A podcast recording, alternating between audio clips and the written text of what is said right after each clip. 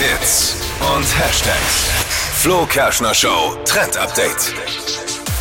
Zwei Tage noch und dann dürfen wir das erste Adventskalendertürchen endlich öffnen. Also ich, ich bin schon heiß drauf. Und dann steht Weihnachten schon an und es geht jetzt voll ans Geschenke-Shoppen. Also wer noch keine hat, ich habe eine richtig coole und süße Idee, mit der wir auch der Umwelt was Gutes tun können. Nämlich, ihr könnt eine eigene Meeresschildkröte adoptieren. Ich war ja jetzt vor kurzem im Urlaub und da habe ich das eben erfahren. Ähm, es gibt viele Hilfsorganisationen, die bieten das eben an und ist ein Geschenk für Groß und Klein. Das Geld äh, wird eben gespendet für äh, Meeres-Cleanup-Aktionen, also da wird das Meer dann gereinigt und man bekommt selbst dann entweder ein Armkettchen mit so einer kleinen Schildkröte drauf oder ein Kuscheltier-Schildkröte, also was für Kinder natürlich auch sehr süß ist.